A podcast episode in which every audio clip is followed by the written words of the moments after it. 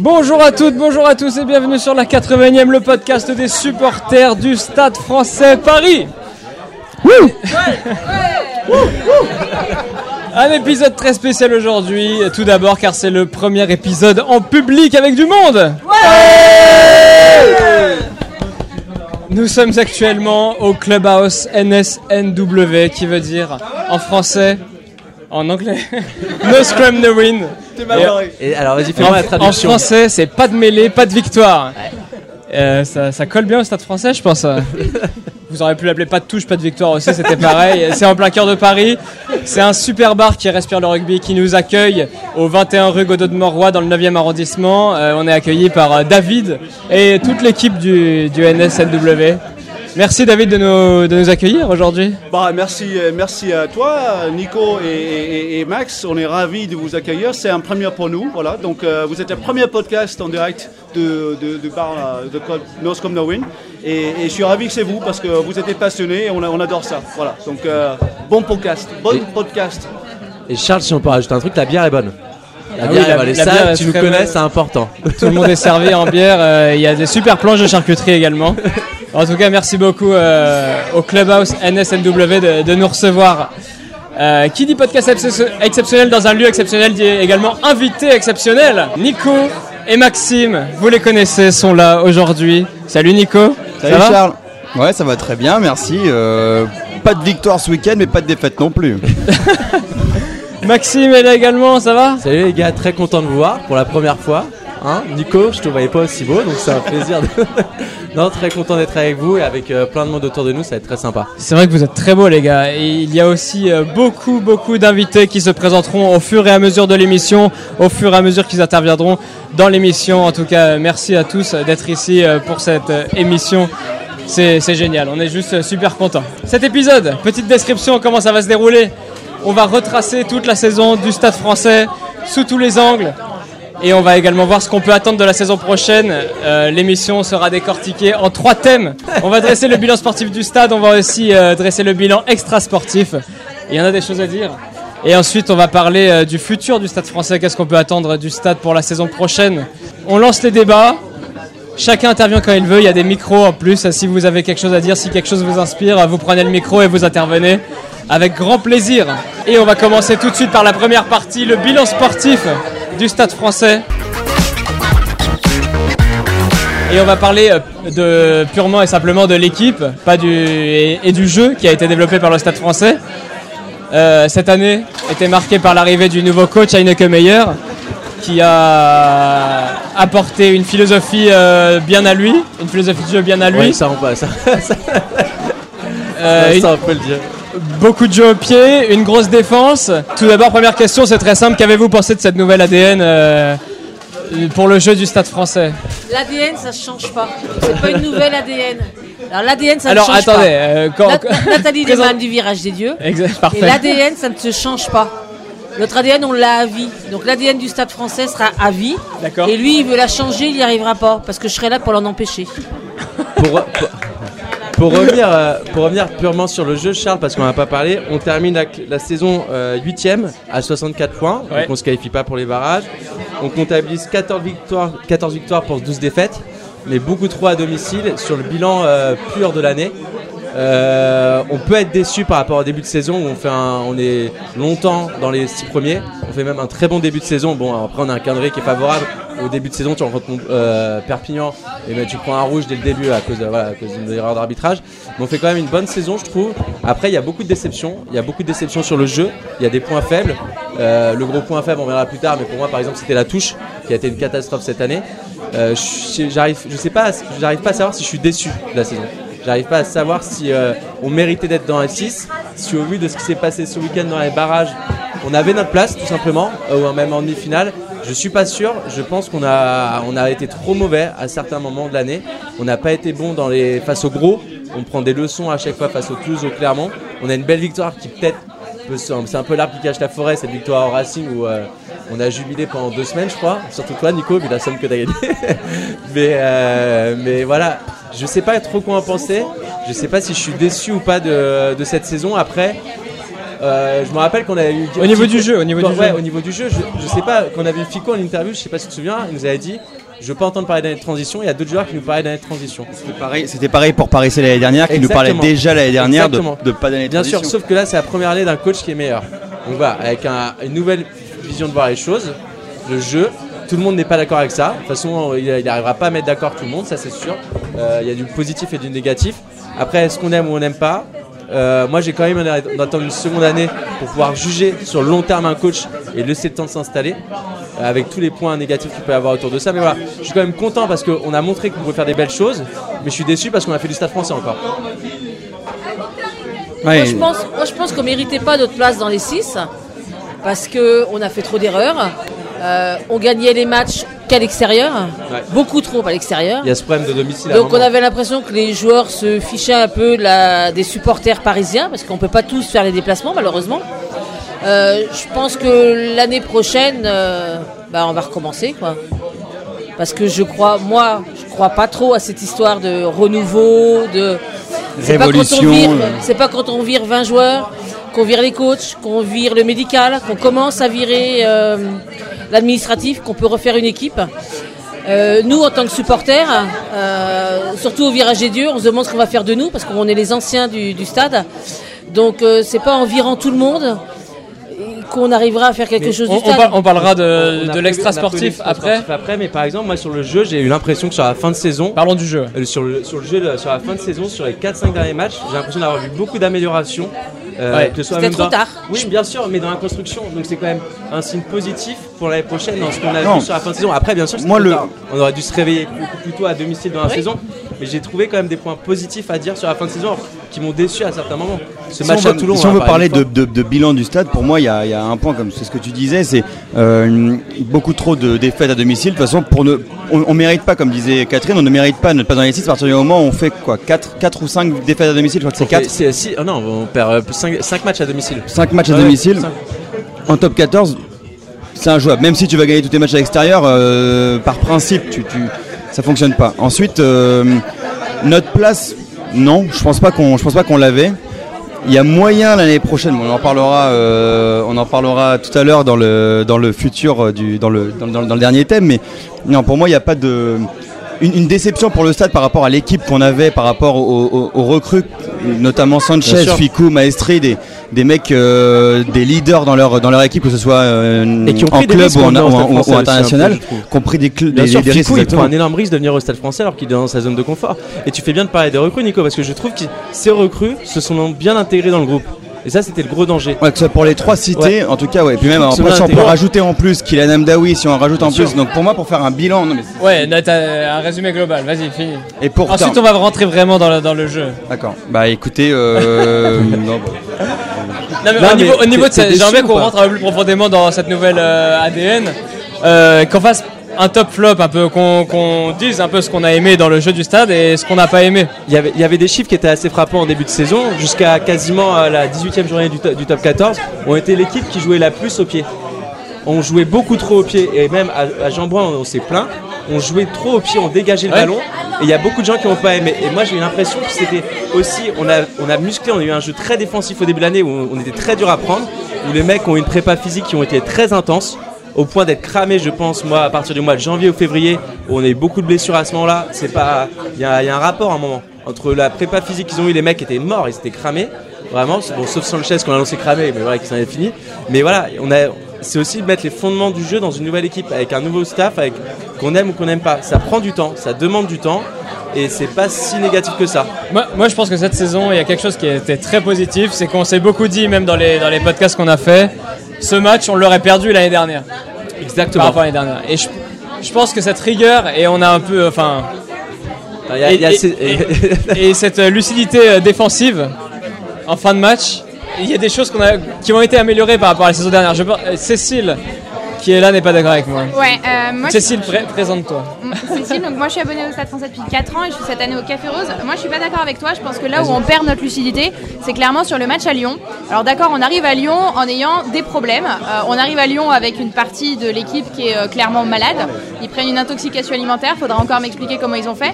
On arrive avec trois mecs qui sont des jokers médicaux qui arrivent d'Afrique du Sud, c'est leur premier match, ils sont arrivés le jeudi, ils jouent le samedi de mémoire.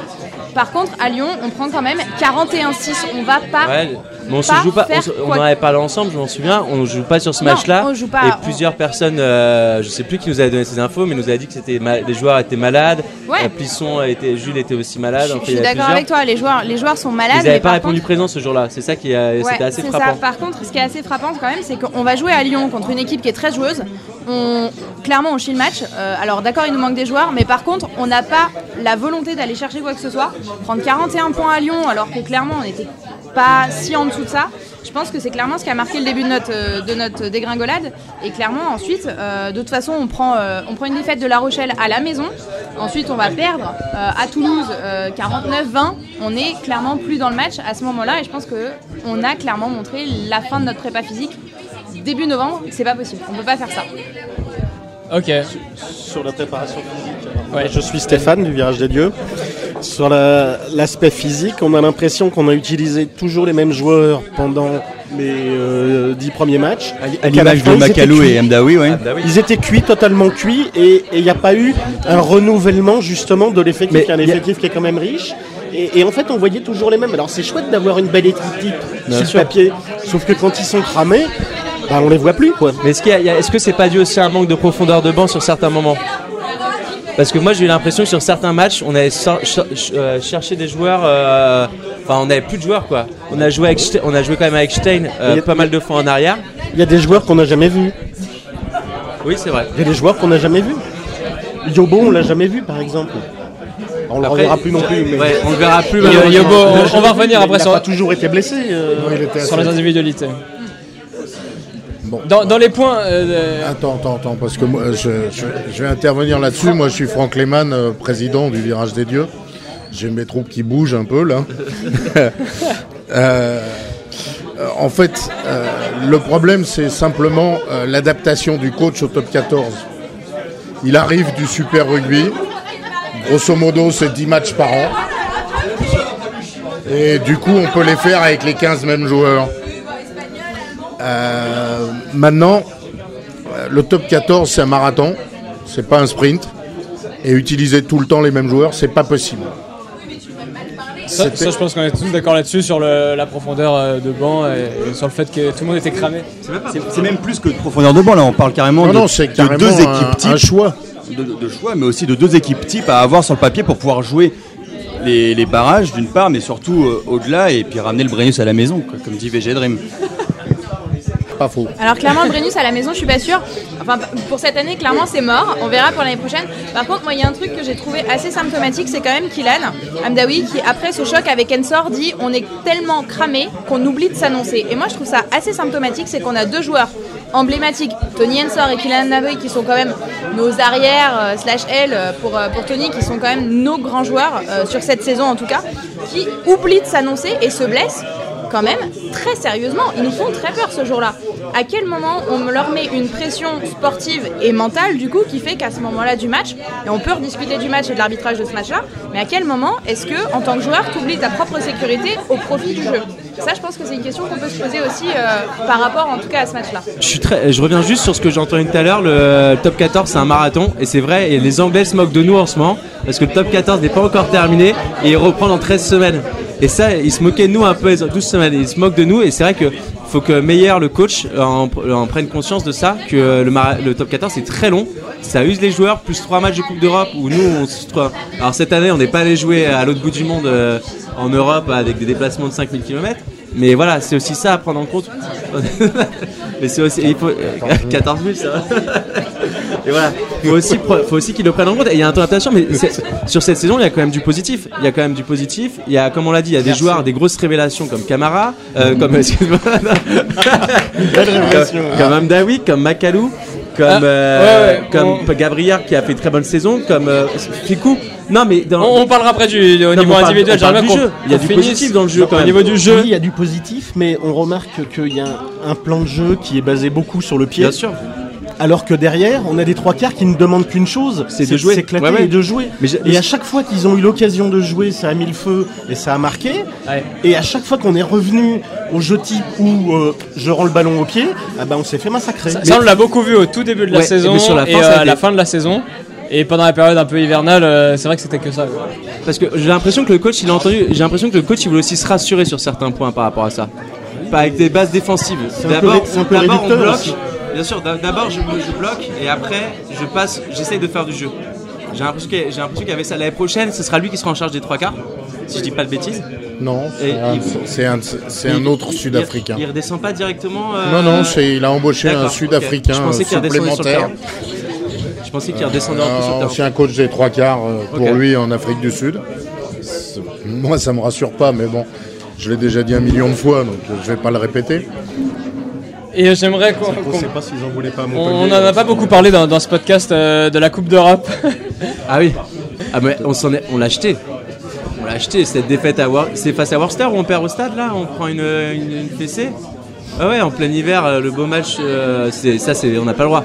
Et les joueurs aussi sont Mais, responsables de ça. Un, ma- un mal pour un bien ou pas? Est-ce que, est que ça nous aurait aidé d'être qualifié, de se qualifier Moi, Ou est-ce que ça permet aussi de faire souffler les joueurs et... Non, je pars du principe que quand tu es un sportif, le fait de gagner des matchs, jouer plus de matchs et être dans, dans le rythme de la compétition, ça te permet de rester au niveau. Plus tu as des victoires, plus tu vas haut. J'en reste persuadé que plus tu es motivé par les compètes, tu vas haut. Ouais.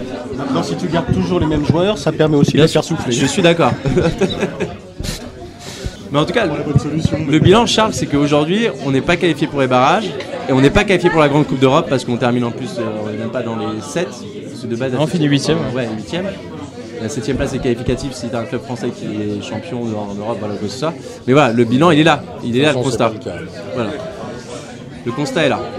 On va maintenant passer euh, au bilan de la saison au niveau individuel. On va parler des joueurs euh, au niveau de leur individualité. Et tout d'abord, une petite actu. Euh, nouvelle recrue au Stade français, la signature de l'ouvreur Joris Second en provenance d'Aurillac. Euh, il a 22 ans et il s'engage pour 3 ans avec le Stade français. Donc avec... Est-ce qu'avec un nom pareil, Joris Second, on peut jouer les premiers rôles au Stade français Et- il, il a bossé dessus depuis 14 heures, je cache. Je l'ai envoyé par message. Non, j'aimerais qu'on commence par faire le bilan euh, des recrues, des, des- des grosses recrues de cette année. Ficou, Maestri, Sanchez, Gray, Vanzil, Etienne et Ingano, Clément et Araté aussi. Euh, commençons par euh, Ficou. Je pense qu'on est tous satisfaits du bilan de Ficou. Bah, meilleur joueur du, euh, du, du Stade français cette année De là, de, de là à dire meilleur joueur, je sais pas, parce qu'il y en a quand même, il y en a plusieurs qui sont, qui sont monstres. Pour moi, a- j'ai trouvé qu'il a été très bon sur la non, mais je suis d'accord. il, il est- il est excellent. Mais moi, j'ajouterais quand même, euh, même si on en parle à chaque fois, euh, le, le Sekou quand même, qui nous a sorti Oui, des vrai, matchs, nous a sorti des matchs costauds. Il est, il est pas dans la liste, c'est quoi. Et on en parlera après. On parle des recrues de l'année. On parlait de meilleur joueur de l'année. Ouais, non, mais t'as raison, excuse-moi. Et dans ce cas-là, j'ajouterais aussi Amdawi qui fait un début de saison euh, Tony Truant avec le, avec le stade. Et euh, un peu plus compliqué une fois qu'il s'est pété l'œil, enfin pété l'arcade. euh, arrêté de jouer, on il a un petit peu disparu des, des radars. Je suis assez d'accord avec toi en termes d'ADN du Stade français. Je pense que la vraie meilleure recrue de la saison, c'est Amdaoui. Ah oui. Euh, quel que soit le prix qu'on l'a payé, on l'a pas payé assez cher pour venir, clairement. Euh, Amdaoui, c'est vraiment la grosse surprise de la saison. C'est le mec qui arrive, qui nous tape des essais, euh, qui clairement sont vachement plus sympas que ceux de Ficou. Alors bien sûr, il fait pas la diff sur autant de matchs, mais en termes d'arrière, on manquait un peu d'arrière, de, de profondeur euh, au Stade français. Et Amdaoui, c'est clairement pour moi la révélation de cette année. Bien plus que Ficou qui est arrivé avec son spotlight, avec euh, sa petite annonce euh, à la mais il a, il géré, il avait de la pression sur les Mais épaules quand il vient Ficou. T'as vu, qu'il t'as a vu, il quitte un Toulouse qui est aujourd'hui en pleine forme. Sur le début de saison jusqu'à son départ avec, pour le 6 Nations, jusqu'au départ du 6 Nations, Ficou, c'est le meilleur marqueur d'essai. Il est incontournable. On est tous, même nous, on l'a dit, le facteur X euh, entre nous sur la plupart des émissions. Pour nous, c'était vraiment le joueur décisif de l'année, jusqu'à jusqu'aux 6 Nations. Après, il y a d'autres joueurs qui ont pris le, le lead par rapport à lui. J'ai trouvé vraiment très impactant dans le, dans le stade et sans lui, on galérait à chaque fois. Et si, tu regardes, ouais, si tu regardes les bonnes périodes du stade, elles correspondent à- au moment où Ficou était là. hein. Je suis d'accord avec toi, mais moi, je- moi ce que je vois, c'est vraiment la différence pour Amdawi qui arrive quand même de Pro D2. Bien sûr. faut rappeler qu'Amdawi arrive de Pro D2. Pour moi, c'est le mec qui fait la me- le meilleur début de saison au stade français. Euh, C'est même celui qui, sur la saison complète, s'illustre le plus. C'est le joueur le plus utilisé par NK Meyer avant son sinistre accident avec Ensor. Et pour moi, Kylian Am- Amdawi, c'est le mec qui est arrivé, qui a repris le plus l'ADN du club en tant que tel, qui, avec les supporters, est toujours dispo. Et franchement, si on cherche qui a fait le meilleur, la meilleure saison avec le stade français pour moi dans nouvelle, nouvelle recrue, ça reste Amdawi, incontestablement. Qui, euh, qui s'est vu du coup euh, euh, sélectionné avec les Barbarians français. euh, donc, Et qui était à ça de rentrer dans de dans, la liste. Belle vrai, de, que- de c'est vrai que les deux se tirent la bourre. Et contrairement à Ficou qui était déjà sous les projecteurs, Amdawi ne l'était pas. Et c'est bien de pouvoir investir sur des jeunes comme ça qui Bien vont sûr. éclater, exploser au stade. Et ça, c'est vachement bien. Mais f- faut pas oublier que Ficou a que 25 ans. C'est ça? Euh, il est- C'est encore un espoir. il Oui, encore- même si Ficou n'est pas Bien vieux, sûr, hein, voilà. il, est, il est déjà Bien sûr. très Mais médiatisé. il a réussi, il, il a réussi en, en venant à Paris avec beaucoup de, où il y a tout le club qui a vécu, euh, qui a eu, il y a eu beaucoup de papiers écrits sur tout le monde, sauf sur Ficou qui est resté concentré sur le, le Stade Français, le Top 14. Et j'ai trouvé très bon et très performant derrière. Mais je peux comprendre sur Amdawi en tout cas. Parmi les nouvelles recrues aussi, on a une belle charnière. On a Vanzil euh, Sanchez. On avait. On avait, on avait Vanzil Sanchez euh, qui nous a régalé aussi. Presque été déçu sur Sanchez. Parce que justement, il est trop rentré dans le style de jeu au pied qu'on lui imposait. Alors, il a certainement bien répondu aux attentes du coach, mais en même temps, bah, ça n'a pas été flamboyant. On n'a pas vu des, des- des- des- des choses fantastiques, euh, alors qu'on s'attendait à mieux finalement. Un peu, un peu à l'image de Dan Carter au Racing qui a, pas- qui a, qui a- Ouais. qui a- qui a jamais vraiment. euh, Voilà, jamais fait quelque Il chose faut, il faut pas oublier qu'il arrive directement du championnat avec les Jaguars. Il arrive direct avec- et après avec l'équipe d'Argentine. Il n'a pas eu le temps de repos. Pour moi, c'était, on a- nous on en parlait. On allait dire que Sanchez allait arriver en, en étant cramé parce qu'il est arrivé direct de la saison euh, avec les Jaguars puis avec l'Argentine. Euh, c'était heureusement, ça. euh, heureusement qu'on lui demande de- juste de taper au pied, du Voilà, coup, ça euh, même si c'était cramé. Mais c'est vrai qu'il a, je pense qu'il a pas eu assez de temps et avec la Coupe du Monde l'année prochaine, on va voir ce qui va se passer. Mais est-ce qu'il va avoir assez de temps pour, euh, pour se reposer ou autre Donc quand on parlait de faire tourner les joueurs, c'est le- l'exemple type Sanchez. Et enfin, euh, Etienne. Etienne qui nous fait une énorme saison aussi. On n'a pas vu beaucoup au début, on mais c'est vrai que sur la fin de saison, il a, il a bien assuré, il a bien explosé. Bah, perso, enfin au début de la saison, Etienne on n'entendait pas spécialement, on ne le connaissait pas du tout même. Et euh, il nous a toujours surpris à chaque match, quoi. il a toujours été assez solide. Nico. Il, avait, il, je trouve qu'il avait un peu le profil à la, à la Danti, euh, rapide et puis euh, et, percutant et euh, ça, c'est ce qui m'a plu chez le chez, Lester, ça Lester tiens, ça, j'ai- bien aimé le joueur après de. C'est vrai que là on les cite tous un, à un, mais euh, énorme, énorme Esther, mais euh, Et je pense qu'on va pouvoir citer lui. 15 joueurs en fait. hein. Ouais, c'est un peu le dommage que Lester ait pas, ait pas eu le ballon en fait. Il a été très très privé de ballon par le style de jeu. Ouais. C'est pas du tout son type de jeu. Il est pas, pour l'instant, pas adapté. euh, Lester, Lester Etienne qui est, pardon, Lester Etienne qui est quand même considéré par Arias comme le futur du Stade Français. Il l'a dit euh, à l'occasion de la première titularisation de, de Lester justement. Euh, sur, euh, il se, le- Julien se blesse à l'entraînement, à l'échauffement. Justement, Lester récupère sa première titularisation et Arias le définit comme le futur du Stade Français. Je pense que venant d'Arias, c'est un beau compliment, c'est aussi une belle pression, mais ça nous en dit un peu plus sur ce qui va se passer pour, euh, pour Lester dans les années à venir.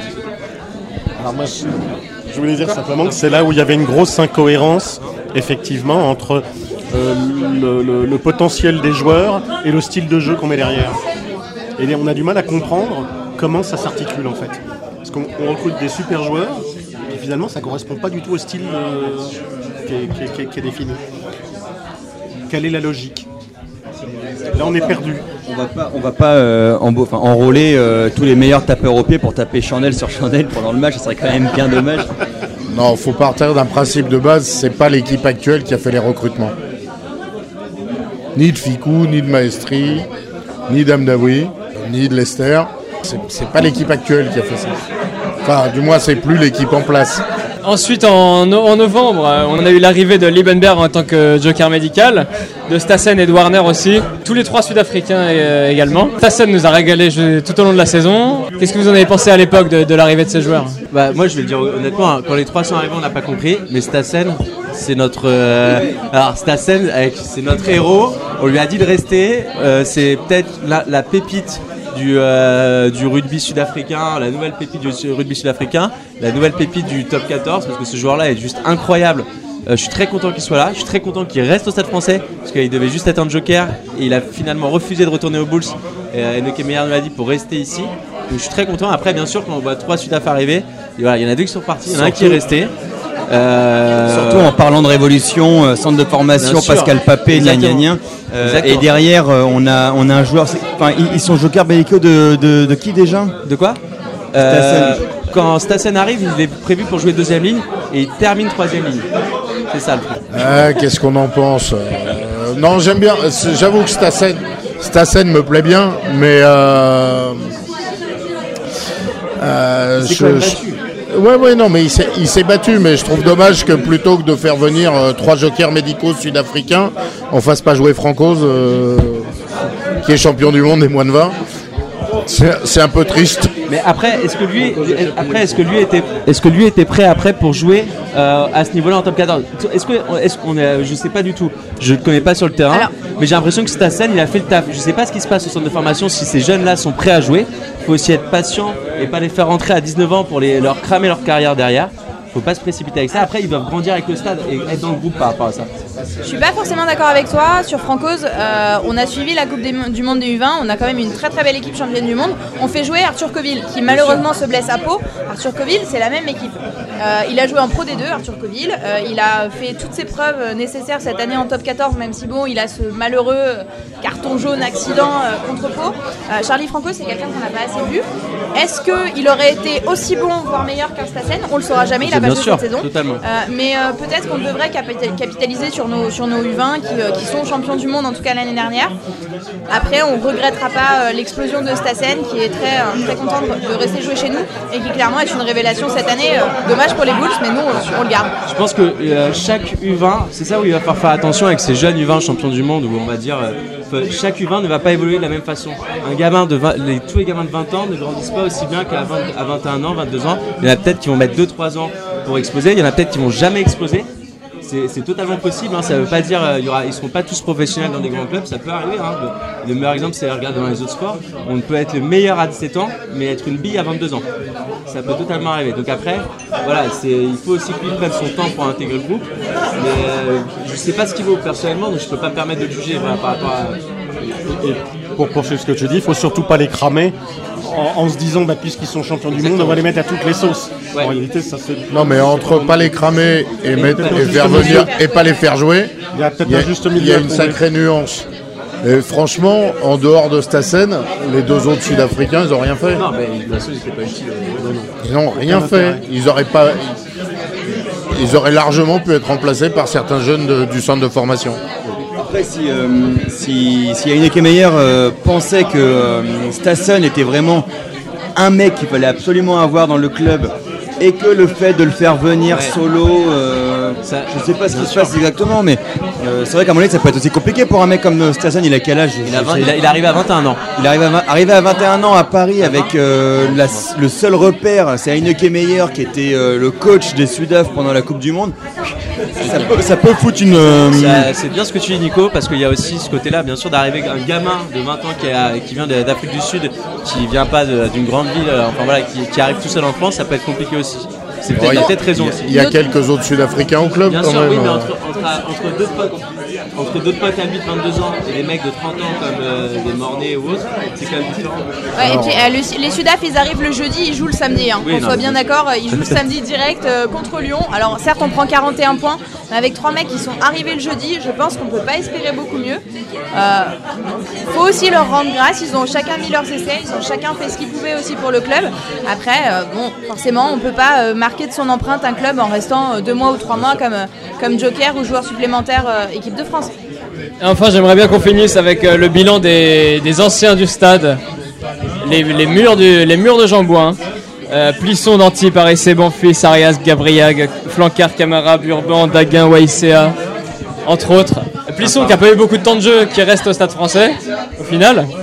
Vous réagissez si vous avez envie Allez, Plisson, Plisson, euh, un mot sur Plisson. Plisson, c'est un mec qui joue au mental et qui a, je pense, pas été épargné par le club cette année. Je pense qu'il faut lui rendre grâce. Il est revenu contre Clermont. Il nous a sorti un match. Personne n'imaginait qu'il sortirait ce match-là.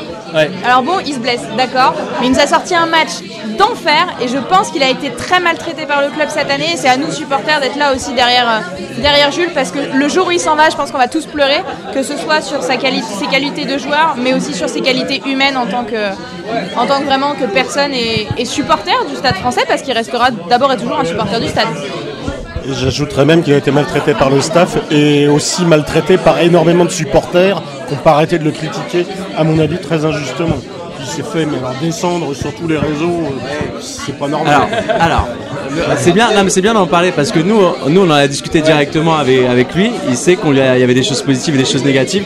On a été totalement honnête et même lui nous, euh, le sait qu'il n'a pas été euh, si bon que ça cette année et qu'il a dû se remettre en question pour travailler, qu'il a vécu une saison difficile. Et je trouve que pareil, je reviens sur ce que tu dis, Cécile, le match contre Clermont, on l'attend au tournant, mais enfin, je pense que le club l'attend au tournant. piège. Ils attendent, ah bah, c'est un, c'est, un traquenard. Ah non, ça peut être un véritable traquenard parce Ah que ouais. s'ils se foirent, ils, ils ont, ils, euh, voilà, ils peuvent lui dire ah, bye bye. Et je pense qu'il fait le job dessus. Et, on est con- et euh, je pense que le coach a été très content de ça. Que Le fait que euh, Sanchez soit à la Coupe du Monde cette année va lui donner une nouvelle place à la rentrée en septembre. Ça, ça va être très important parce que Mornay, euh, même s'il sera là, il sera en doublure voilà, par rapport à ça. Donc il aura un rôle à prendre en septembre. Mais il va- ça va être un nouveau jeu de puissance, je pense, au Stade français à la rentrée. En 2020, 2021, enfin 2019, 2020, ça va être l'année Plisson. euh, c'est ce qu'on attend. J'espère. Danti, euh, Danti, quelque chose à dire? Il était très content de sa saison. Souvent associé à Ficou et je trouve que Ficou l'a plutôt bonifié le, le jeu de Danti. Il l'a aidé. bonne, complémentarité, une bonne complémentarité. J'aime bien, euh, j'aime bien cette paire de centres. Et, euh, et Danti, bah, par rapport à l'année dernière, vous trouvez qu'il a beaucoup évolué, mais moi je trouve que ça reste quand même un, un joueur depuis qu'il joue au stade, depuis qu'il joue euh, régulièrement avec le, avec le stade français. J'ai toujours trouvé euh, bah, monstrueux. Pour moi, c'est le un, un- un énorme centre du championnat. Paris C, qui reste au Stade français. C'est bien Non, euh, je pense que Sergio est très important dans le groupe. Qui joue plus ou moins, il a une importance dans le groupe pour la cohésion du groupe. Après, que ce soit plus ou moins euh, qui joue, qui se blesse, il commence à avoir l'âge de se blesser. Euh, mais on ne se blesse que quand on s'implique. Donc, je pense qu'effectivement, c'est un vrai leader. C'est un.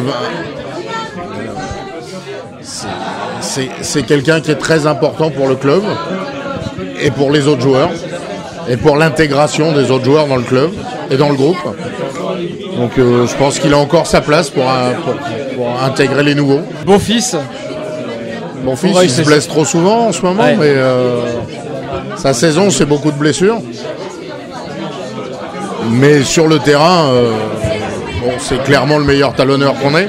La saison de Bonfils, c'est aussi beaucoup de transmission euh, par, rapport à, par rapport à nos, jeunes, à nos jeunes joueurs et notamment à Da Silva qui est vraiment, euh, je pense, l'avenir du club. De toute façon, des talonneurs, on n'en a plus des masses euh, derrière, euh, derrière Da Silva, Bonfils et Sampéré qui vient de partir. La saison de Bonfils, c'est beaucoup de transmission et je pense qu'un mec comme ça, il faut qu'on le garde au club tant qu'on n'aura pas formé d'autres talonneurs, d'autres jeunes talonneurs. Bonfils, même s'il est blessé, ça reste un élément incontestable et du groupe et de la transmission du club. Si on veut garder l'ADN, il ne faut pas, il faut pas enlever Bonfils demain. Mais Da Silva, Da Silva prend le relais, je trouve, et a fait des matchs vraiment épatants en fait. Il a vraiment tenu le poste au dernier match, euh, c'était très bien. À l'image de- du match contre le Racing où il est, euh, Contre où il le est Racing, titulaire par exemple. euh, notamment. Par exemple, où il nous, sort un, Racing. il nous sort un gros match. Je trouve que le Racing a. bon, on va pas, on va pas reparler du match contre le Racing, on l'a déjà fait sur notre, sur notre épisode tant écouté par, euh, par nos fidèles euh, auditeurs. Euh, mais oui, euh, Da Silva est- est- prend très bien la relève. Alors, c'était pas, c'était- c'était pas gagné. Non, c'était pas gagné, ça aurait pu être un piège effectivement pour lui de- de- de- d'affronter effectivement un, un gros match comme ça, et il s'en est très bien sorti. Ensuite, on va passer à Arias, euh, qui on a appris son licenciement il y a quelques semaines. On a appris aujourd'hui par Rugby Rama, peut-être qu'on attend que l'info soit confirmée par le stade, mais qui resterait finalement au stade pour une, année de plus. Euh, voilà, on, souhaite tout ce qui reste, hein, évidemment. Info à confirmer. Il fait une très bonne saison, une très bonne saison et, euh, heureusement qu'il est là parce que je pense qu'il nous a fait beaucoup de bien. On ne sait pas jusqu'où il va pouvoir aller, mais sur le début de saison, il joue pas mal. On l'a retrouvé aussi en fin de saison. Il y a eu un petit passage où il était moins présent, Mais, euh, mais quand on parlait d'ADN du Stade français, il le représente à la perfection. C'est quand même euh, le mec, il a quand même marqué son centième essai cette année. Et il a été très très très bon, je trouve, sur cette saison. Il a fait du bien. Et il a fait du bien en groupe. Et je pense que dans les discussions, quand ils ont dû avoir des discussions en interne avec le staff ou autre, je pense qu'il a été, euh, il a été de très bons conseils. C'est là où on a toute l'interrogation sur la cohérence de la politique du stade. C'est-à-dire qu'on a un joueur exceptionnel, on le met capitaine sur les, je sais plus, 5 ou 6 derniers matchs, et on dit on va le licencier.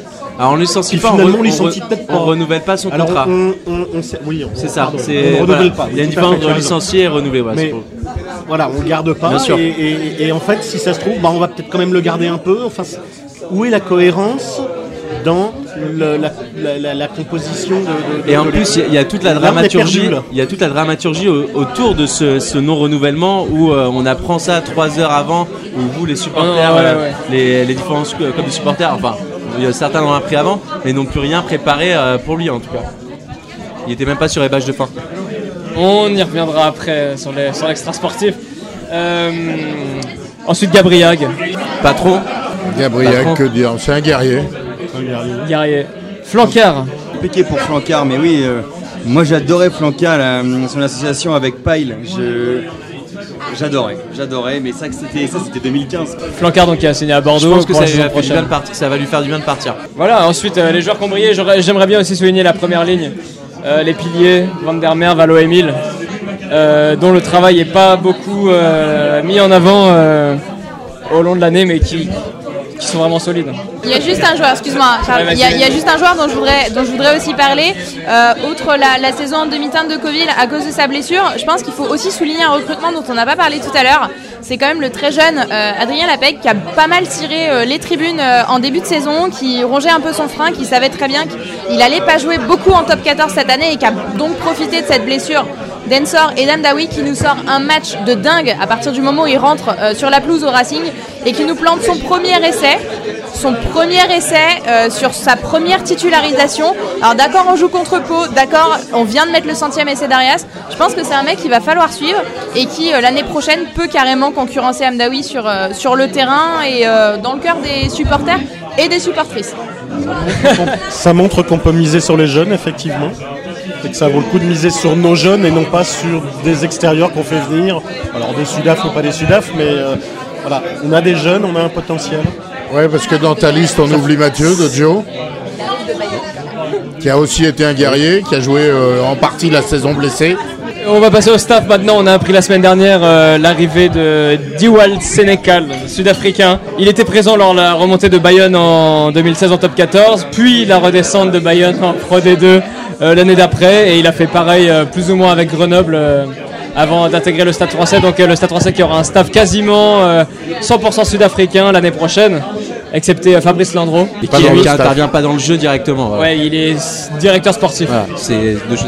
Et pour finir sur les joueurs, euh, j'aimerais qu'on ait une pensée pour euh, Nicolas Chauvin, euh, qui nous a quitté la dernière saison, un jeune espoir du Stade français, voilà, qui, est, qui nous a quitté lors, lors d'un match de, la, de la pire des manières. euh, voilà. Juste si on peut faire là sur le résumé de ce que j'entends depuis tout à l'heure, euh, sur le jeu pur, on a beaucoup de top, il y a très peu de flop de joueurs individuels parce que les joueurs de qui on n'est pas content, c'est ceux qui ne, qui, ont- qui ne jouaient pas en fait tout simplement, j'ai l'impression. Et euh, c'est surtout un peu plus sur des systèmes de jeu ou de plus du jeu collectif où il y a eu des gros flops cette année et non pas sur les individualités je trouve. Je vois des noms Non, là. il y a- il y a- en fait, il y a- il y, a certains matchs, il y a certains matchs où nous, on a, on a parlé de. de- mais sur la saison pure, tu vois ce que je veux dire? Non mais Camara, Camara qui nous, euh, qui nous a sorti, de- qui nous coûte un match, euh, Danti qui parfois a été irrégulier. Enfin, il y a eu, plus il y a sur eu des cartons, il y a eu des collectifs. cartons très Bien bêtes. sûr. Mais ça, c'est un manque de discipline qui était collectif, tu vois, c'est par rapport à tout ça. Et on n'est pas revenu là-dessus, mais tu vois, sur le là-dessus, on n'a pas été bon. comparaison, euh, Macalo qui se prend jaune sur jaune parce que le mec il fait euh, 45 plaquages par match et euh, 38 ballons grattés. Et, euh, à partir de ce moment-là, moi je préfère avoir un Bien sur le terrain qui se prend un jaune, euh, un jaune euh, tous les trois matchs. Et euh, après, par contre, voilà, oui, si tu veux parler du carton jaune de Camara qui, qui se le prend pour un pain dans la gueule au Racing Man, Je pense que sur la saison, en termes de, en termes de flop, on a surtout des flops sur des individualités sur certains matchs. On a des joueurs qui sont décevants à un moment de la saison. Est-ce qu'on a un joueur qui est décevant sur l'ensemble de la saison? J'ai envie de dire que relativement non. On a plutôt des flops sur une action, un Bien match sûr, sur lequel ça se passe pas bien. Après, il y a quand même des joueurs qu'on n'a pas vu beaucoup et qui, lorsqu'ils ont été sortis, lorsqu'ils ont eu la possibilité de jouer, n'ont clairement Bah, pas montré qu'ils n'avaient pas leur La place. plupart des joueurs qu'on a, qu'on a critiqués cette année, c'est ceux qu'on a très peu vus et qui ont, qui Exactement. ont plus fait du bruit dans les médias qu'autre chose, que sur le terrain. Exactement, mais bon, le chef a dit que le chef a dit que si on se plaignait dans les médias, on pouvait chercher un autre club. Donc, euh, on espère qu'ils seront pas trop nombreux à se plaindre euh, dans les médias, en tout cas. La, transition est toute trouvée. On va maintenant passer au bilan extra sportif. Donc le Stade français est candidat pour la gestion du Stade Jean-Bouin pour l'enceinte et euh, ça doit lui permettre d'assurer les condi- des conditions financières de flexibilité et d'autonomie nécessaires à la construction d'un modèle économique sportif et plus équilibré. Donc ça c'est les mots de Hans-Peter Wild. Euh, en fait il y a trois choses. Il y a tout d'abord une possibilité de naming pour le Stade Jean-Bouin. Donc ce que tu disais. Pour les Caprisson, par exemple euh, oui, la Capri-Sun Arena euh, ou la 81e Arena, on était candidat aussi également. Je sais pas si on rapportera assez d'argent. Nous, on avait 10 euros. Voilà, on a fait une collecte, on a 10 euros. Annoncé ici. Voilà, c'est ça, 10 euros pour deux ans. Et on voilà, exactement. Rendez-vous la prochaine- l'année prochaine à la 81e Arena. Euh, Il y a le- une pelouse en gazon naturel qui pourrait être remplacée par une pelouse en gazon synthétique l'année prochaine. Qu'est-ce que ça vous inspire Ah, Qu'est-ce que ça nous inspire Euh, D'abord, il n'est pas dit qu'elle soit synthétique. En fait, euh, le, le sujet est ouvert. Ça peut être synthétique, mais ça peut être hybride aussi. Euh, mais il y a une chose que ça nous inspire, c'est que Meillard va devoir changer son système de jeu. Parce que les coups de pompe Bah, le, sur un terrain synthétique, c'est pas adapté. le synthétique nous a réussi cette année. hein. Un match, une victoire, c'est la stat. Oui. On a 100% de victoire. Non mais euh, forcément, tu es obligé de jouer avec les trois quarts. Ah oui, là synthétique. t'es obligé. oui. Donc on va pas pouvoir se contenter de mettre des coups de pied à long terme. Du coup, la preuve avec euh, Bakatawa, Imhoff et euh, Zebo qui finissent euh, dans le top 5 des meilleurs marqueurs de championnat. Je pense que c'est pas, c'est pas notre. enfin, voilà, il- le, le Racing a su. Je parle du Racing. Le Racing a su s'adapter à son terrain synthétique en, en- en- Sauf en barrage. En ramenant un max de, euh, joueurs qui savent, bah, qui vont vite. Et euh, nous, avec des mecs comme Macalou, qui n'est pas trois quarts, mais euh, qui va très très vite. Des joueurs comme Arias, il prolonge vraiment. Pense que ça- le- l'hybride ou le, le synthétique peut être une, une bonne solution, mais comme, comme disait Franck, il faut, faut, faut arrêter avec ce jeu au pied. Mais du coup, pour preuve, nous qui n'avons pas l'habitude d'aller jou- d'aller jouer sur du synthétique, on gagne quand même euh, chez, chez Jackie euh, sur un terrain synthétique avec nos joueurs en mettant de la vitesse. Donc je sais pas si le synthétique nous va, va vraiment nous porter chance. Par contre, euh, à la Jackie Arena, ça a pas bien marché pour eux chez- quand nous on est venus chez eux. En tout Le, cas. Charles, pour revenir sur ce naming là dont tu parlais, parce qu'il y a eu beaucoup de choses qui ont été dites dessus, euh, ont été dites dessus. Le, tu peux, tu peux dépenser de l'argent, mais il faut aussi en faire rentrer à un moment. C'est pas avec euh, le nombre d'abonnements qu'on va en faire rentrer. Donc faut trouver. euh, je suis désolé, mais le stade n'est pas totalement plein. Le stade a même euh, une très mauvaise affluence. Enfin, pas une très mauvaise, mais voilà, le stade n'est pas plein. Elle est très On mauvaise, pas- le dire, voilà, le dernier étage n'a jamais été ouvert. Il y a un moment, il faut aussi faire rentrer de l'argent. On peut pas dépenser, dépenser sans avoir des recettes derrière. Parce qu'il y a un truc qui s'appelle la DNCG. Ça peut vite nous tomber dessus. On peut vite prendre très cher parce qu'en France, ça rigole pas. On est le pays qui est le plus dur, enfin là où la DNCG est la plus euh, exigeante. Donc je sais que ça peut décevoir beaucoup de monde de devoir faire du naming, mais euh, va falloir y réfléchir. Et si c'est une solution pour en faire rentrer de l'argent, moi ça me dérange pas. Même si euh, sans que ça, euh, voilà, tant que ça respecte nos valeurs. Et je sais que nous, quoi qu'il arrive, le naming ça ne marche pas. On appellera toujours ce stade Jean Bouin. Historiquement, pour nous, ça sera Jean Bouin. Mais par contre, s'il faut faire rentrer de l'argent, moi je prends parce qu'on peut pas, on peut pas demander à, à à de mettre de l'argent et derrière qu'on- qu'il récupère rien. Je pense que là-dessus, tout le monde sera d'accord avec toi, mais Jean-Bouin restera Bien sûr, Jean-Bouin euh, de la exactement. même façon que. euh, il, il faut clairement dire, c'est marqué dans le, le- le PV de, de préparation de la délibération du Conseil de Paris. Le stade s'appellera Jean-Bouin quelque chose. Voilà, bah, très bien. Après, ils pourront utiliser euh, le Caprisson quelque chose s'ils veulent, mais ça restera le stade Jean-Bouin 81e, euh, 81e Jean-Bouin. Là, mais voilà, mais peu importe, mais euh, le nom de Jean-Bouin restera. Donc, euh, pour nous, ça restera Jean-Bouin. Et, et pour les gens qui aiment ce club, ça restera Jean-Bouin comme, euh, Et dans nos champs, ça restera Jean Exactement, on dira toujours Jean Boin, c'est chez nous. Et non C'est pas ça. Jean Boin, Capricin, Matmut, Leclerc, c'est chez nous. Non, c'est trop long. On va passer à la, à la deuxième partie du, du bilan extra- extra-sportif. On a assisté en cette fin de saison à- au départ de certains anciens du club, euh, sauf peut-être pour Arias qui va peut-être rester une saison de plus. Euh, la manière n'a pas toujours été au rendez-vous. Euh, au niveau de la communication, notamment pour Arias, dont le départ a été, enfin le, potentiel départ a été annoncé euh, deux heures avant le, début de son dernier match. Euh, Qu'est-ce que vous en pensez? C'est c'est quand même certains joueurs qui commencent à prendre de l'âge, euh, Arias. Après, le, le, problème, c'est toujours le même pour le stade, c'est déjà la communication. Tu parlais de annoncer le départ d'un joueur mythique deux heures avant le coup d'envoi d'un match à domicile. Euh, moi, j'y étais pas à ce match à domicile, ça m'a retourné pendant le week-end. Ensuite, euh, bah, les joueurs comme ça, euh, on a, on a, enfin, on a. Le Stade Français a, a, chopé plusieurs gros joueurs du style Matera qui doivent coûter très cher mensuellement. À un moment, faut, faut malheureusement se séparer des, des joueurs qui coûtent cher, même s'ils sont mythiques, même s'ils ont toujours euh, porté le, Stade Français dans leur cœur. À un moment, voilà, faut faut, euh, faut faire la place au. C'est moche, hein, mais on peut pas, on peut pas, on peut pas surfer sur euh, l'amour du maillot, le l'amour des joueurs qui ont porté ce maillot jusqu'à. Être top 14 avec avec des joueurs emblématiques, ok. Gagner le top 14 avec des joueurs emblématiques, ok. Mais une fois en 2015. Mais je sais pas si c'est un truc que tu peux faire continuellement et que tu peux, tu peux. euh, tu peux euh, faire ce que Meyer et Wild veulent faire depuis qu'ils sont arrivés à, à Jean à savoir le plus grand club de rugby du monde. Pour moi, tu monteras pas le plus grand club de rugby du monde sans ses supporters, sans des joueurs historiques. Tu peux raser Jean Bouin demain, tu peux refaire l'équipe du Stade français demain. Si t'as pas les supporters derrière, je suis désolé, tu vas mais te il y a une- retrouver. dans, dans- dans ce que je disais, il y a, il y a Ouais, à prendre avec des pincettes dans le sens où tu peux pas. Voilà, Arias, il a, il doit avoir, je sais pas, j'en sais rien en vrai, 34, 35, 36 ans, je sais pas du tout. Excuse-moi, je, excuse-moi, Julien, rien. Si jamais tu nous écoutes, je sais que tu nous écoutes.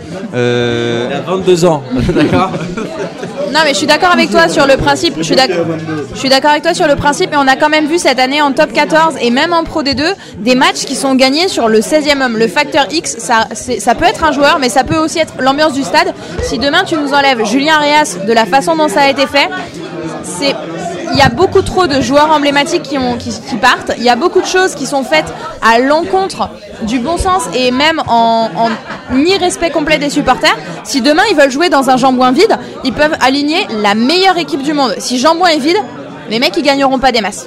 Parce qu'il manquera quelque chose. Et le rugby, c'est d'abord et surtout une histoire de mecs qui ont envie de jouer devant leurs supporters.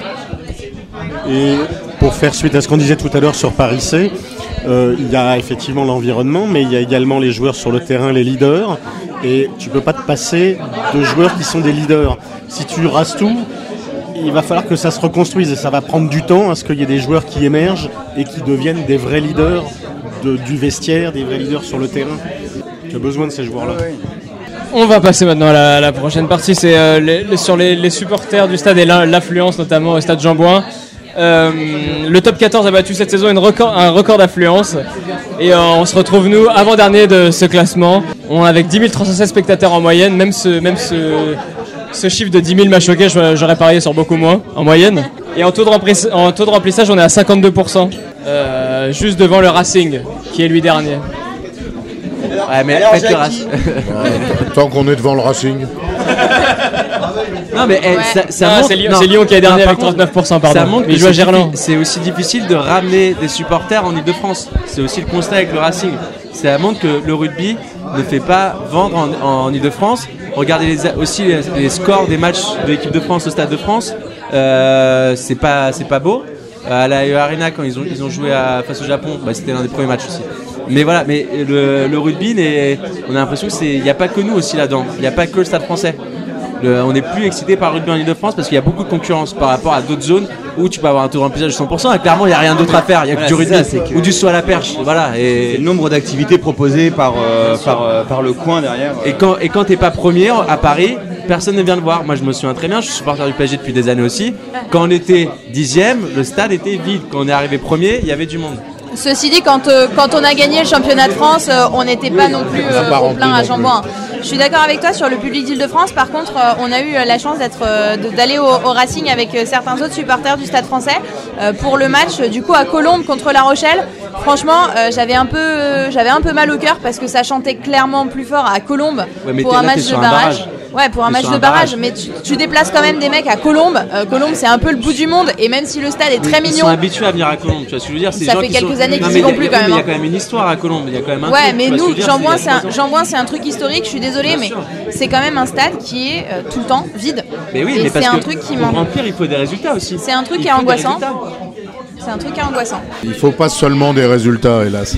Il y a aussi, il y a aussi une Il y a, politique il y a- à il y a- il y a aussi une ambiance, il y a aussi. euh, les gens viennent aussi pour l'ambiance et, et pour le côté familial du club. Ouais. Et c'est celui-là qu'on est qui est en danger en ce moment. Vous, vous qui êtes président euh, du, euh, du Virage des Dieux, comment, comment ça se passe au niveau des abonnements, des réabonnements Comment vous le sentez? Écoute, j'ai beaucoup de gens qui m'ont dit ne pas vouloir se réabonner Ouais. parce que le jeu les fait pas rêver, l'équipe les fait pas rêver, euh, et qu'aujourd'hui ils ont perdu tout le côté familial qu'il y avait, euh, y avait il y a quelques années. Euh, c'est dommage parce que le côté familial c'est le plus facile à rétablir. Je suis désolé pour les abonnés du Café Rose, mais je trouve que ce truc est une aberration. Non, c'est pas pas contre les abonnés du Café Rose. Je trouve que le Café Rose en lui-même est une aberration. Parce que c'est un moyen de séparer les différents niveaux de supporters. C'est un moyen purement financier en plus de les séparer. Ce qui ne veut pas dire que les supporters qui décident de s'abonner dans des tribunes plus populaires n'aient pas les moyens. Crois-moi, j'ai largement les moyens de me payer le Café Rose. Mais euh, je préfère les tribunes populaires. C'est comme ça. C'est l'ambiance que je préfère. Est-ce que euh, vous avez aussi des retours par rapport On en a beaucoup discuté lors de la Pink Ride, euh, on a, même avec les joueurs directement. Euh, le fait que les joueurs ne viennent plus après match et qu'il y ait ce- cette façon de structurer aussi ces offres qui est normal aussi, il y a du business à avoir derrière. Est-ce que vous le sentez aussi par rapport à ça? Vous avez des retours? Ah, clairement, les- le, le contact avec les joueurs est complètement coupé. Complètement coupé, alors qu'il existait, mais c'est déjà. Alors, il y a déjà un premier point c'est que le contact est déjà coupé, ne serait-ce que par la construction du stade. Euh, dans l'ancien Jean-Bouin, dans, ou à Charletti, il y avait toujours un accès aux joueurs. Il y avait toujours un accès aux joueurs, il y avait une sortie, passer du vestiaire à la réception, euh, tout le monde pouvait les voir. Ils s'arrêtaient volontiers pour discuter en plus. Euh, en plus de ça, il n'y avait qu'une seule bodega. Vous pouvez les croiser sur le parking à la fin du match. Et dans, Ah, dans les premières oui. années du nouveau Jambouin aussi, on a Ah, eu l'occasion de croiser les le joueurs. J'ai le souvenir de voir souvent les joueurs, moi, après les matchs, à un moment euh, à Jean-Bouin. La- je Non, euh, non, mais sur, il y a, il y, a deux- il y a deux ans, il y a Non. deux ans, les joueurs, ils Dans l'actuel, euh, euh, Pa- pa- paraissaient dans 1883, euh, Gabriard, Flancard. Là, il n'y en a plus aucun. Ouais, bien sûr. Ouais, ouais. Mais Est-ce que la question, c'est pas aussi est-ce qu'ils ont le droit de venir? Et c'est une question qui a été posée, c'est quelque chose qu'on a évoqué à la Pink Ride avec certains joueurs. Est-ce qu'ils ont vraiment le droit de venir à la bodega? Quand Ruki annonce euh, que tous les joueurs seront à la bodega euh, du club 1883, on a fait le décompte, on était un paquet de supporters au 1883, Max, on, on y était, on a fait le décompte. Euh, tous les joueurs, je suis pas sûr d'en avoir Non, vu non, aller on, on en a un parlé dernier cinquième. épisode, il y en avait 6-7 et c'était les anciens parce que les mecs, euh, on en avait parlé tous ensemble. Quelques-uns, mais on a certains joueurs qui nous ont aussi dit euh, nous on voudrait bien venir, mais on nous demande d'aller en priorité au 83, dans les loges ou au Café Rose. Et moi je suis abonné au Café Rose. Nous avait voilà. dit euh, totalement par C'est exactement ce qu'il leur est dit, et certains se font même rappeler à l'ordre pour être venus à la bodega. Est-ce qu'il n'y a pas aussi un vrai problème au niveau du staff de l'équipe, de qui que ce soit qui décide à un endroit ou à un autre, où est-ce que peuvent aller les joueurs en post-match? Parce que je pense que si on laisse le choix aux joueurs, ils viendront à la bodega. Ah, je suis d'accord avec toi, si ce n'est que la bodega est pas très agréable euh, et que la bière est dégueulasse. Mais euh, Eh bien, on, Ça, on c'est- déplace la bodega ici. Hein ça, la bière ça- est bonne. ça, ça, ça, ça me, ça, ça me va bien. Mais la, cou- la coupure Ça va un avec poil les loin. joueurs, c'est certainement un des facteurs qui fait que les gens n'ont plus envie de venir. Ah oui, complètement. Et ça, c'est pas certainement le staff, c'est plutôt la direction, euh, la direction, euh, la direction du club. Le marketing. La direction du club, euh, parlons-en. Euh, Hans-Peter Wild a déclaré juste avant le. S'exprime pas beaucoup dans les médias. Juste avant le match euh, face au Racing, euh, qu'il était, qu'il pensait injecter 100 millions d'euros sur 5 ans, que les joueurs qui râlaient étaient les joueurs qui ne jouaient pas et qu'ils pouvaient partir s'ils n'étaient pas contents. Et enfin, qu'il prolongeait à une meilleure jusqu'en 2022. Donc j'aimerais qu'on parle de la direction du club. Euh, Hans-Peter Wild, donc tout en haut, euh, assisté par euh, Hubert Patrico et Fabien Grosbon. Des réactions Bah, cette saison au moins, au moins, moi je l'ai déjà dit, hein, les gars, il sait ce qu'il veut, il sait où il veut aller avec Meilleur, il donne les pleins pouvoirs à Meilleur. Moi j'ai rien d'autre à rajouter, au moins le mec est clair, on sait où il veut aller, et ça, il n'hésite pas, il ne sait pas. Voilà. Les 100 millions, attention, il a dit, je suis prêt à mettre jusqu'à 100 millions. Il a pas dit, je débourserai 25 millions sur ça pendant, chaque année pendant 5 ans, hein. enfin 20 millions pendant 5 ans. Enfin, pas 5 Au moins, ans. c'est vrai qu'il y a quelque Mais chose qui moins, est clair. Il y a une ligne directrice. Ça, au Elle moins, c'est clair. Ou elle ne plaît pas. Au moins, il sait où, où il va aller. Et juste après, qu'est-ce qui s'est passé? On a appris le départ de Flancard. Par rapport aux joueurs qui parlaient dans les médias. Voilà. Ça plaît ou ça me plaît pas? Moi, ça me dérange pas qu'un mec ait un, avis et une ligne directrice. Moi, ce qui m'inquiète, c'est que autant euh, l'actionnaire, euh, il a énormément de mérite à mettre tout son pognon, effectivement, et ça, c'est beau, c'est très respectable. Par contre, en dessous, les mecs, ils mettent pas un sou. Eux, ils sont payés pour faire tourner. Et je suis pas sûr qu'il y ait toujours une cohérence entre ce que voudrait Wild et ce qui se passe dans les faits Ouais. en dessous. C'est ce qui se passe là. Et là, c'est encore un problème de cohérence, c'est que, bon, d'accord, il donne les pleins pouvoirs, mais il en fait quoi des pleins pouvoirs, Parce que que ce soit meilleur, que ce soit gros bon, eux, ils sont simplement payés, ils sont, ils sont employés, on peut les virer aussi d'un jour, d'un jour à l'autre. Donc, qu'est-ce qu'il en est de leur gestion et de leur choix tactique, de leur choix tactique sur le plan sportif ou sur le plan administratif Là, il y a une grosse interrogation encore. On ne sait pas où on va, en fait. Il y a ce problème des, des supporters qui sont, qui sont coupés, qui sont sérialisés, parce qu'il y en a qui ont accès à ceci, d'autres qui ont accès à cela, etc. C'est quoi la logique? Qu'on note du on coup une, bonne dizaine de, euh, de, de formules différentes pour être euh, pour, pour arriver au stade quand même. Ah oui, c'est complètement ridicule. Ça, alors, que- qui est du. euh, alors, pour revenir là-dessus, moi ça me dérange pas hein, qu'il y ait des offres différentes. Ça existe dans tous les clubs, dans tous les sports. Il y a des offres selon, euh, euh, voilà, selon le, son pouvoir d'achat, selon aussi c'est euh, ce qu'on soit des particuliers, des entreprises ou autres, ça d'accord. Mais là, ça a été découpé en 10 tarifs qui sont beaucoup trop. On s'y perd. Moi, je suis même déçu qu'on n'ait pas une offre commune avec. euh, on est dans la zone fan, donc juste à côté des Titi de l'Ovalie en face des virages des lieux, mais qu'il y ait une offre, un pricing qui est le même, voilà, qu'on différencie pas trop, que ça se passe par euh, formulaire ou autre par rapport à ça. Par exemple, pour vous, in- pour inté- vous intégrer, il faut vraiment aller chercher très loin si on ne connaît pas le stade pour se trouver son abonnement chez vous. C'est ça. Non, mais c'est vrai, il y a une réalité là-dessus. Et non, si Cherchez pas sur les réseaux sociaux. oui, mais si on. trouver facilement. Excuse-moi, je parle, je parle à la personne lambda, je parle à la famille qui ne connaît pas, qui veut faire plaisir à son. Non, mais qui s'abonne pour la première fois. Tu vois ce que je veux dire, Nico, tu vois Et par rapport à plein de trucs. Mais il y a une dizaine d'offres, par exemple. C'est beaucoup trop. C'est surtout le contenu de l'offre qui est, qui est très. euh, qui, qui est vraiment de la ségrégation entre les types de supporters. Euh, Il y a toujours eu des tarifs différents, mais à la fin du match, tout le monde se retrouve au même endroit devant le même verre de bière. Là aujourd'hui, c'est plus le cas. Et après, c'est co- C'est tarifé. C'est comme ça que les événements sportifs évoluent dans n'importe quel événement sportif aussi. Bah oui, mais c'est pas comme ça Je qu'ils sais, doivent mais évoluer je dans le rugby. je suis parce que d'accord. c'est Une raison. pas la mentalité de ça. Je suis rugby. d'accord, mais c'est une, c'est une, une stratégie marketing qui existe dans tous les sports de plus en plus, malheureusement. Qu'on aime ou qu'on n'aime pas. Bah oui, mais on peut se tromper dans les Je stratégies. suis, ah, je suis totalement d'accord. Je suis totalement d'accord. Il y a eu plein Je disais tout à l'heure, effectivement, entre ce que pense Wild et ce qui est appliqué Bien en sûr. dessous, il peut y avoir aussi Bien des sûr, erreurs de exactement. gestion. Et je pense que là, on en fait quelques-unes. Bon alors, moi, Olivier, le papa de Nico. Alors, moi, ça, c'est le, c'est tout à fait typique du travers du, professionnalisme, où en fait, on veut euh, tout, euh, carré. Donc, une politique, c'est toujours à long terme. Donc, effectivement, ils ont essayent quelque chose. Il faut leur laisser peut-être un petit peu la chance. Il y a eu beaucoup de frustration cette année. Avec, euh, on y a cru pendant, moi j'ai envie de dire, en fait, 75% du temps on y a cru.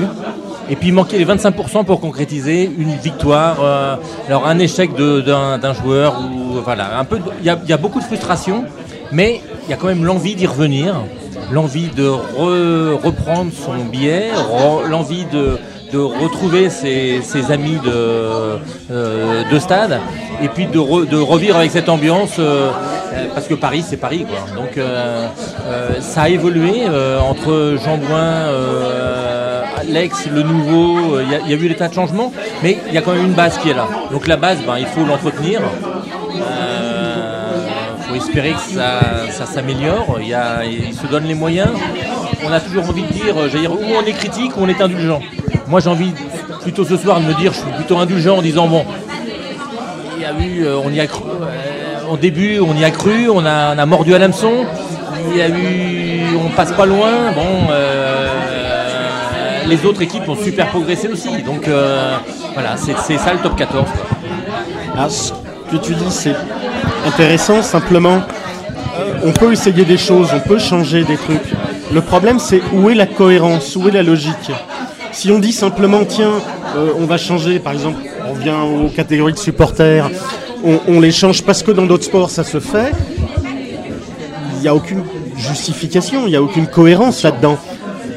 Si on fait des choses avec effectivement une politique qui soit compréhensible, qui soit connue, qui soit établie et on sait où on va, là moi j'ai rien contre le changement, au contraire. Si ça permet de renforcer le club. Donc là, pour moi, il ne s'agit pas d'être critique pour la critique, il s'agit de comprendre où on va et comprendre à quoi servent les décisions de gestion qui sont prises aujourd'hui et qui, aux yeux de tout le monde, n'ont strictement aucune cohérence. C'est euh, c'est- c'est ça en fait, et, et on revient à ce qu'on a dit dès le- depuis le début, manque de communication là-dessus. Exactement. Certainement un Je manque suis de totalement d'accord. et, C'est- et c'est- peut-être pas que non plus, mais euh, Totalement d'accord. Et où on va euh, On aborde euh, donc la dernière partie de, de ce podcast. Euh, on va parler du futur du Stade Français et surtout de, euh, vu qu'on ne sait pas euh, ce qui se passe en interne, euh, de ce que vous vous attendez euh, du Stade Français pour la saison prochaine. Concrètement, une qualification, une place par rapport à la Coupe d'Europe aussi. Qu'est-ce que vous attendez du Stade Français l'an prochain? Une victoire en challenge et une victoire en, au Brennus. Hein? C'est tout ce qu'on leur demande. c'est tout ce qu'on leur demande. Non, euh, En dessous de ça, tu seras déçu. mais est-ce qu'on va aller chercher euh, la challenge l'année prochaine? Je sais pas. Est-ce qu'on va aller chercher le Brennus l'année prochaine? Je sais pas. Par contre, si on n'a pas cet objectif-là d'aller chercher ou la challenge ou le Brennus ou les deux, clairement, on n'est ni euh, le Stade Français, ni le, club que veut euh, que veut Wild, ni le club que nous supporters on attend. Est-ce que les joueurs ont envie d'aller chercher ça? J'espère. Est-ce que nous supporters on a envie qu'ils aillent le chercher? Clairement, on est derrière eux. Si on n'a pas de grandes ambitions pour euh, cette saison euh, 2019-2020, alors clairement, c'est la pour moi, c'est ma dernière année d'abonnement. Si on on va pas chercher quelque chose si on montre pas en tout cas qu'on a les moyens de nos ambitions et qu'on a l'ambition qu'on vend, alors dans ce cas-là, euh, on aura déçu les supporters et euh, là, ce sera plus la peine euh, de revenir nous vendre une révolution. C'est vraiment euh, c'est l'année de la dernière chance. Ok, donc pour toi, cette année, c'était euh, de l'observation et euh, l'année prochaine. euh, C'est forcément de l'observation quand on, on finit une saison à 12e du top 14 en, en éliminant Brive sur un, un petit drop de Mornay à la, à la 78e minute. C'était de l'observation, on verra l'année prochaine. Ouais, c'est ça, faut pas oublier d'où on vient de l'année dernière. On faut pas oublier que l'année dernière, on était euh, on était pas on n'était pas à l'aise quoi. On n'a pas marché sur le top 14, il y a même on s'est même posé beaucoup de questions, il y a même des joueurs qui sont restés voilà. Alors faut pas oublier d'où on vient. On fait quand même une saison euh, à 60% réussie sur sportif. Euh, c'est 40%. On se, bat, on se bat pour les 6 jusqu'à la, Voilà, jusqu'à exactement. la 25 Jusqu'à- jusqu'au match face à Montpellier ou un peu avant. Voilà. pas- Il faut apprendre, il faut voir aussi comment ça se passait avec les nouveaux joueurs qui arrivent et toute cette, cette grande vague de départ. Moi, l'année prochaine, il faut une qualification en barrage et je pense que si tu n'as pas une qualification au moins en barrage, c'est un échec. Et c'est comme ça que tu apprends. Tu passes pas de. euh, Patrick Oiseau a fait une très bonne interview là-dessus avec Mourad Boudjelal. Non, c'est Mourad Boudjelal. Mourad Boudjelal, lui, il savait pas comment passer de, de 8ème à la première position.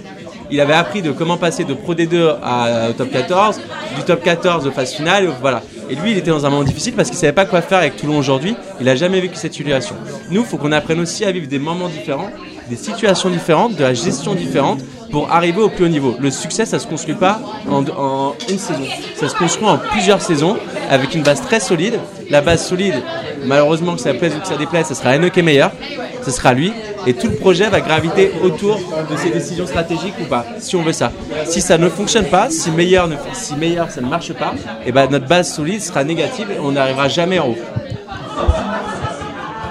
Franck. C'est là où on a un grand doute sur effectivement quelle va être l'efficacité Ouais, voilà. de ce qui est en train de se tramer. C'est, on, est, on est prêt à suivre, mais, mais on voit pas. Mais j'ai l'impression que sur la- la fin, de saison, mal. la fin de saison me donne envie d'y croire pour le coup. Vraiment, elle me donne envie d'y croire. J'ai envie d'attendre, j'ai envie d'attendre de voir ce qui va se passer Oui à non. rentrée. Moi j'étais à Grenoble, alors la fin de saison me donne pas envie. Quand tu arrives à un match qui n'est pas préparé, parce que le coach a trouvé que l'é- l'équipe devait être euh, moins bonne, excuse-moi, ou que tu as décidé de faire l'impasse sur. Tu peux pas avoir décidé de faire l'impasse sur un match qui peut te qualifier. Parce que si tu gagnes à Grenoble, tu plus le problème de Montpellier. Ouais. Moi, Et je là, clairement, euh, quand à la sortie des joueurs, les joueurs te disent ils nous l'ont fait à l'ancienne. Euh, J'ai j'ai regardé le joueur qui m'a dit ça, je le citerai pas. Euh, je lui ai dit tu crois vraiment qu'avec My Tadger, il pouvait te faire une mêlée autrement qu'à l'ancienne? Depuis qu'il est en top 14, c'est un mec qui pourrit toutes les mêlées. Tout le monde le savait. Enfin, il suffit de regarder le jeu de, le jeu de Grenoble, ça n'a pas été préparé. Donc si un coach décide de ne pas préparer un match qui peut le, qui peut le qualifier, ça m'inquiète. Mais il n'y a, pas que le coach aussi, il y a aussi les joueurs sur le terrain qui doivent répondre présent. Moi, je suis pas, je suis pas pour. Alors, je, je suis, j'aime bien. Moi, quand j'ai- il y, a il y a des clubs qui ne marchent pas, on, on critique souvent les coachs. On critique souvent parce que c'est eux les patrons. Mais des fois, il y a des joueurs qui n'ont pas répondu présent au moment où on les attendait. Faut pas tout mettre sur lui. Il y a aussi des joueurs qui n'ont pas eu le, le caractère et, et le comportement d'une équipe qui devait se qualifier pour les barrages ou la phase finale. Là-dessus, Maxime, je suis d'accord avec toi. Par contre, euh, je vais reprendre. Quand on voit Grenoble, moi, franchement, quand, on- quand je vois ce qui se passe sur le match contre Agen, qui est le match juste avant, là, je me dis, ok, les mecs, ils ont réagi, ils veulent vraiment y aller. On juste joue à 13 contre derrière, 15, c'est ça voilà, on joue à 13 contre 15. On, perd euh, Danti et, euh, et Macalou sur des actions qui sont et on, dira ce qu'on veut de l'arbitrage, mais qui sont un peu litigieuses. Derrière, la commission prend son voilà. On a quand même cette grosse blessure de d'Ensor et d'Amdawi. On part à 13 contre 15, on est en guerre. On est en guerre contre Agen et Agen ne respire plus à partir de ce moment où on perd Amdawi et Ensor. Pourquoi pas? Derrière, on se dit super, on va aller à Grenoble, on va gagner notre qualification. On fait un match à Grenoble qui est dégueulasse. Les mecs, ils mettent pas un essai, ils mettent pas un essai, ils gagnent alors que nous, on en met un. À quel moment est-ce qu'on mérite notre qualification dans un cas comme ça Mais ça, c'est le stade français depuis Et des années. hein. Ap- ça a toujours été Voilà, comme ça avec des hauts et ça. des bas. Et hein. après, on nous enfin, refait- dernièrement, excuse-moi, c'est- on a toujours été.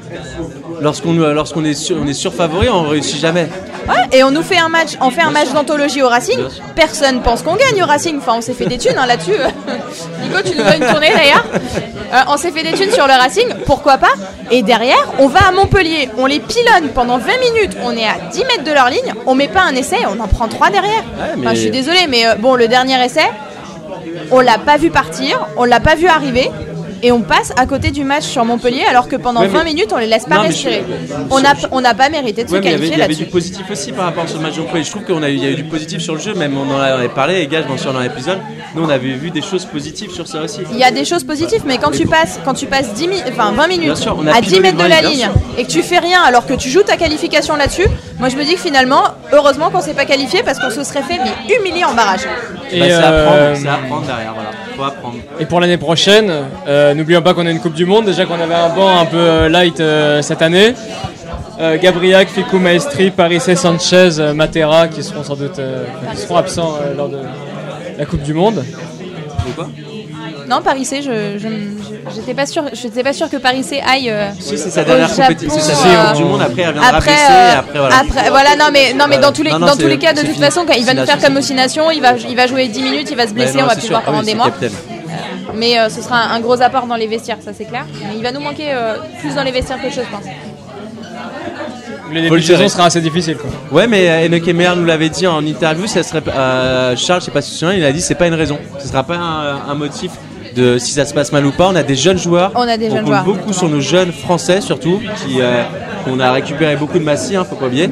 Euh, mais on, a- on compte beaucoup sur notre effectif par rapport à Je ça. suis pas sûr que la Française soit le seul club impacté par la Coupe Non, du Monde. en non, bah, il y a Toulouse, Cohen, voilà. a Et Toulouse va perdre la moitié de son effectif, hein. On a la chance que Macalou est le 600e joueur appelé en équipe de France, donc euh, voilà, on pourra compter sur lui. Bah, on, va, quand même garder des joueurs à nous qui, euh, qui clairement pourraient être appelés en équipe de France. On va garder Macalou, on va garder euh, Danti, on va garder des mecs comme ça. On va garder Amdawi aussi, hein, qui sera pas appelé. euh. Et bon, malheureusement pour lui, peut-être pour la tenue bleue, mais nous on va pas, va pas trop s'en plaindre non plus. On va garder des mecs qui sont attachés au club, on va garder des mecs qui ont envie de jouer en club. Alors bon, ils iront peut-être pas à la Coupe du Monde cette année, mais à la limite, il y en a une autre dans 4 ans, et je pense que ce sera moins une boucherie dans 4 ans que, là au Japon. De toute façon, on sait très bien qu'ils vont jouer 3 matchs et ils vont rentrer, donc pas grave. Allez, 4 matchs, les poules. tu- Non. On est 5 en poule, on est obligé d'en jouer 4. Ouais, donc 4 matchs, 4 matchs, mais de toute façon, au bout du troisième, on sera déjà disqualifié. Donc euh, voilà, ils vont jouer 4 matchs, ils vont revenir et, euh, et ça se passera beaucoup mieux pour nous. Et voilà, on touche à la fin de cette émission. Est-ce que vous avez quelque chose à rajouter euh, concernant le Stade français uniquement Je vois une voiture. On va lancer les enchères. S'il y a un espoir pour l'an prochain, c'est ce que j'ai pas dit tout à l'heure, mais effectivement, moi, ce que j'espère surtout, alors qualification, bouclier, euh, challenge, euh, bien sûr, on peut, on a, on a le droit d'y rêver. Euh, moi, ce que j'espère surtout, c'est voir une équipe qui se fait plaisir sur le terrain. Plus important dans le rugby, c'est sûr. Bah, Et qui nous donne du plaisir. S'ils se font plaisir sur le terrain, ils nous donneront du plaisir. Et s'ils se font plaisir sur le terrain, ils, ils iront chercher le bouclier. Comme en 2015. Voilà.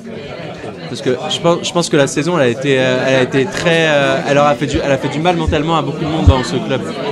Elle a usé mentalement. Tu vois, on avait même, j'avais même oublié le, le décès du jeune Nicolas avant que tu le rappelles tout à l'heure, parce que euh, il s'est passé tellement de trucs dans cette saison, tellement d'actu, que j'espère qu'on sera un peu plus ménagé par rapport à toutes ces histoires, par rapport à toute la vie du stade, parce que en vrai, toutes les semaines, il y avait un nouveau Ah truc. ouais, il s'est pas passé une semaine euh, Ah non. sans qu'il y ait un rebondissement. Pour finir, juste, je, Vas-y, vas-y, je me permets euh, de rappeler à tout le monde que les 15 et 16, donc c'est le week-end prochain, il y a le tournoi 7 de cœur qui se déroule à Versailles. Vous pouvez enchérir sur les maillots de Jules Plisson, euh, notamment son maillot de la, la Challenge. Et euh, Macalou qui a également donné un maillot, c'est hyper important, c'est quelque chose de très caritatif. Euh, donc pensez, si ce n'est à enchérir, au moins à aller faire un tour parce que c'est quand même hyper important. C'est des matchs caritatifs, ça se passe à Versailles.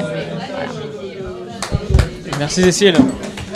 Merci à tous euh, d'avoir participé à cette émission. Merci à tous euh, pour ceux qui pas participé de, l'avoir écouté euh, et d'être venus à, cet événement. Ça nous a fait vraiment plaisir. C'est le dernier épisode de la saison. On a débuté avec Nico sur, à Jean Bouin lors de la présentation des joueurs en, août. On tremblait, assis dans les tribunes, on tremblait, on savait pas quoi dire. On finit comme ça avec des, supporters dans un bar. c'est vraiment stylé. On a fait, est, on est très content de. 200 personnes. On est, on est très content de ce qu'est en train de devenir la 81e. On va travailler encore plus euh, la saison prochaine. C'est l'instant promo, donc euh, chacun, vous pouvez nous dire où est-ce qu'on peut vous retrouver. Cécile, sur Twitter. C'est bah, sur Twitter, Cécile Pépin, ou sur Instagram, Cécile Drion. Et je parle beaucoup, beaucoup rugby, donc si vous n'aimez pas le rugby, c'est pas la peine de me suivre. Allez-y, chacun, euh, où est-ce qu'on peut vous Ah, retrouver bah, on peut nous retrouver sur euh, Virage des Dieux officiel sur Facebook, sur VDD, enfin non, Virage des Dieux d'ailleurs sur Twitter, en un seul mot. Voilà. Sur le site web vdd.asso.fr. Et on remercie le virage de nous, de nous faire vibrer pendant les matchs à, à domicile et à l'extérieur. On, on espère bien. J'allais dire, nous, on peut nous trouver tout simplement dans la tribune Paris, effectivement. c'est là où il y a les tambours, c'est là où ça chante. Donc il n'y a pas de problème. Et David, euh, David, où est-ce qu'on peut vous retrouver euh, Le clubhouse on, est, on est partout, mais surtout, surtout sur Instagram, voilà, arrobase club NSNW. On vous suit, on va poster des photos gra- à- suite à, ce- à cette, super soirée. Bravo à vous et euh, c'était un vrai plaisir. Bravo tout le monde. Merci beaucoup. Frédéric? Ouais, Frédéric qui prend des super photos de, de chaque match et, euh, et voilà on mettra, on mettra également son, son arrobas Twitter dans les liens de l'émission. Si vous appréciez l'émission, vous pouvez toujours euh, nous soutenir en en parlant autour de vous. Vous pouvez nous mettre 5 étoiles sur votre appli de podcast. Vous pouvez réagir à cette émission sur Twitter, at la 81e, et nous suivre sur Insta, sur Sway. Sur ce, on vous souhaite une super intersaison et on vous donne rendez-vous en août pour le début de la saison prochaine. Voilà, merci à tous de nous avoir écoutés pendant cette saison. C'était C'était un plaisir les c'était gars un de faire plaisir. cette première année avec vous. Et euh, on reviendra l'année prochaine, je pense. Ce- Nico, tu prends ton abonnement rapidement, s'il te plaît. Merci, salut à tous. Bravo, bravo. Salut.